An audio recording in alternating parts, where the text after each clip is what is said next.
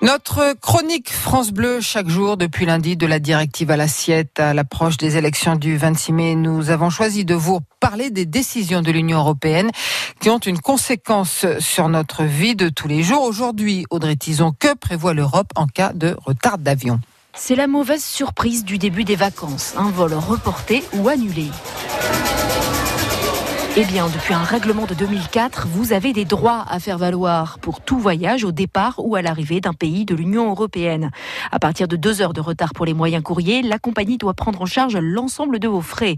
Repas, nuit d'hôtel, transport.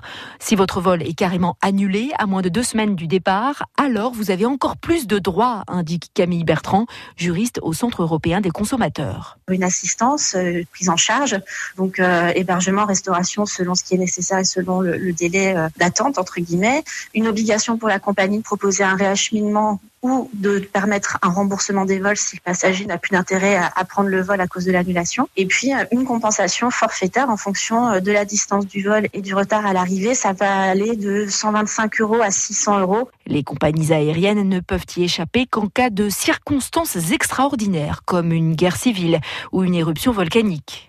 L'Europe a aussi voulu encadrer les voyages en train. Là, c'est seulement une partie du billet qui doit vous être remboursé à partir d'une heure de retard. N'hésitez pas à le rappeler aux agents de la SNCF. De la directive à l'assiette, une chronique France Bleu à réécouter sur francebleu.fr. Il est 7h20 sur France Bleu.